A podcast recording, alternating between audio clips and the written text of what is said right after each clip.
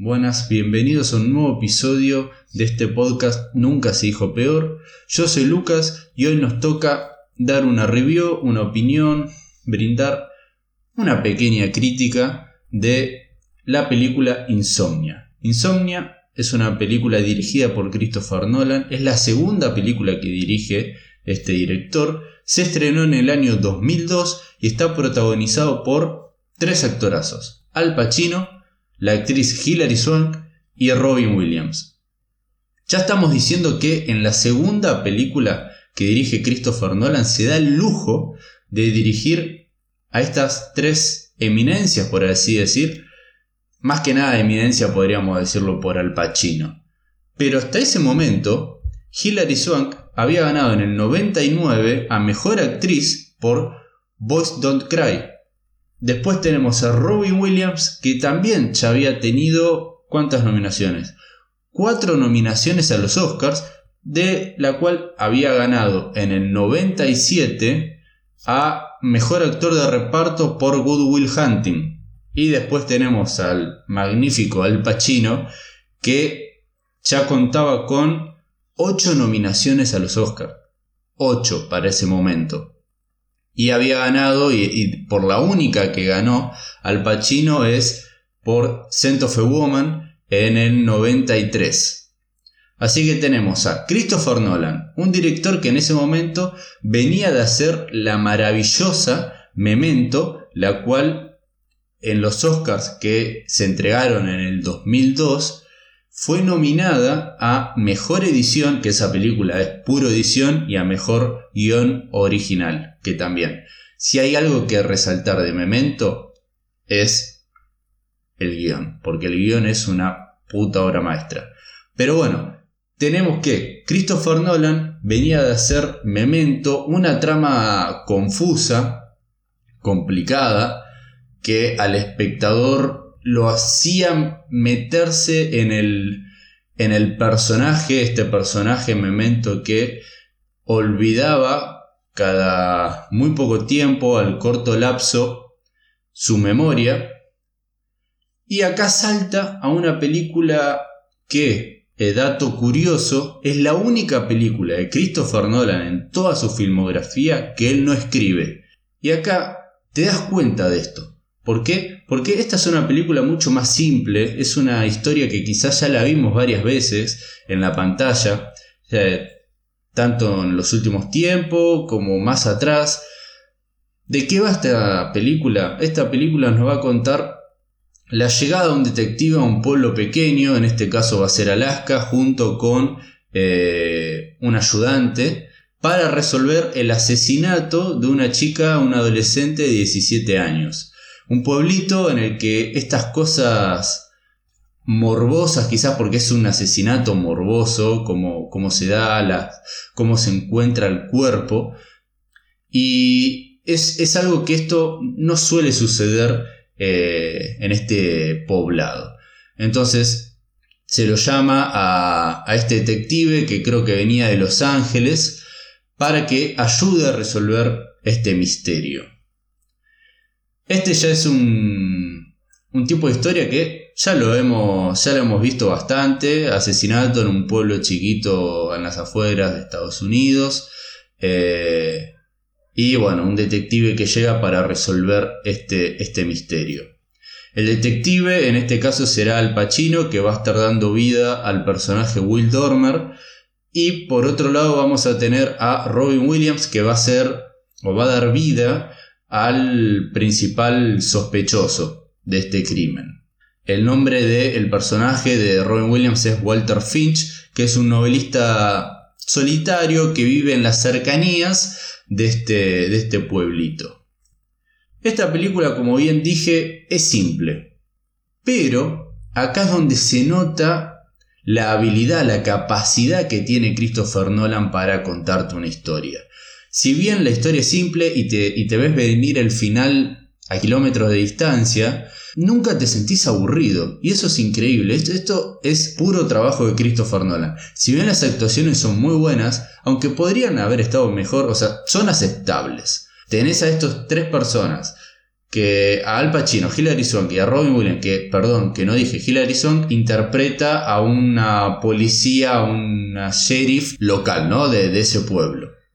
Tenés a estos tres personajes, o a estos tres actores, perdón, y hacen actuaciones aceptables. Para nada, pero para nada, dan una performance digna de un Oscar, pero igualmente hacen lo que el director les pidió lo que la historia pide. Y, hablando y, y dentro de ese contexto, las actuaciones junto a la historia, a la gran dirección, al score, que el score es un muy buen score que es imperceptible. Y eso a veces es mejor que sea imperceptible o se dice que eh, los mejores scores de las mejores bandas son, eh, sonoras son aquellas que no te das cuenta. Que están ahí de fondo y no te das cuenta que están. Pero tienen ese laburo, el trabajo de brindarle un poco más, algo más a, a, las escenas. En este caso, el score, que quizás es imperceptible para la mayoría, hace y tiene el trabajo de brindarle más tensión y más tensión a cada escena a medida que eh, la película va sucediendo. Y eso lo hace muy bien y le agrego un gran plus a la película. Después tenemos muy lindos planos del pueblo de Alaska, de Alaska, pero no más que eso, se nota que quizás todavía Christopher Nolan no es el Christopher Nolan de hoy en día, con lo que hace en Dunkirk, con lo que hace en Interstellar, con lo que hace en El Origen, con unas cinematografías tan bellas, sino acá vamos a tener sí planos amplios para mostrar el pueblo, pero quizás planos más acotados para las interacciones entre los personajes. Habiendo dicho todo eso, creo que es una buena película. No vas a perder el tiempo. Cuando termine no vas a sentir que eh, perdiste el tiempo. Son dos horas. Se pasa bastante rápido. Si bien ya dije que es una película que debes venir como va a terminar. Porque es un tipo de historia que ya lo vimos. Pero igualmente es entretenida. Cuenta con Al Pacino, con Robin Williams la dirige Christopher Nolan y todo eso hace que sea un must view, que tengas que verla y si te consideras un fan de Christopher Nolan es una película que no se puede pasar por alto, hay que verla y la verdad a mí me gustó, me dejó conforme. Este, claramente no es memento, es que justamente tenés esta comparación, porque dos años atrás él hace su primer largometraje Memento, que es impresionante, y después salta a Insomnia, que quizás es más una petición del estudio o quizás Christopher Nolan tenía un contrato firmado de realizar tantas películas y esta película, bueno, por contrato la tenía que hacer y además ni siquiera la escribe él, él simplemente la dirige. Este, pero la verdad el resultado es bastante bueno, es aceptable, buenas actuaciones. Y díganme, ¿qué les pareció esa película? Si la vieron, si no la vieron, si ahora que eh, la traje a la mesa tienen pensado verla. Este, coméntenme, coméntenme además si les gustaría que siga haciendo este tipo de review, además de, de postear estas opiniones en Instagram. Quizás acá me puedo explayar un poquitito más. Algo que me había olvidado de comentar es que me gustaría retomar.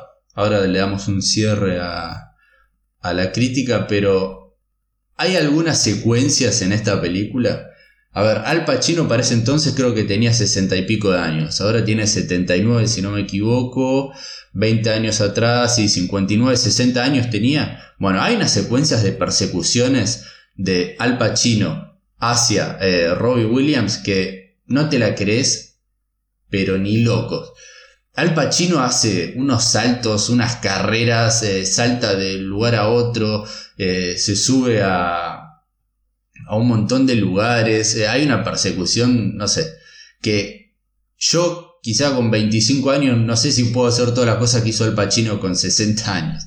Y además se notaba mucho los cortes de edición para, para, bueno, para hacerte creer que, que sí es Al Pacino, el personaje de Al Pacino persiguiendo a Robin Williams. Pero Al Pacino hay algunos planos que ves y el tipo no, podía ni caminar bien, más o menos. Este, iba a estar corriendo como loco y saltando cercas y no sé. Eh, nada, e-, era algo que, quería comentar que me había parecido gracioso en el momento mientras veía la película. Volviendo al cierre del episodio, este, la idea también es, además de postear estas opiniones, eh, hacerlas en formato de podcast para quien las quiera escuchar las escuche. Coméntenme si este tipo de contenido les gusta, como también el contenido que traje hace unos días de resumen semanal, que este viernes o sábado estaré eh, subiendo un nuevo resumen con varias noticias que están saliendo esta semana. Este, y coméntenme si quieren que, además de que suba en Instagram las cosas que voy viendo y opiniones que tengo, también haga este tipo de contenido. Así que muchas gracias por haber estado al otro lado, por haberme escuchado. Nos vemos en el próximo episodio.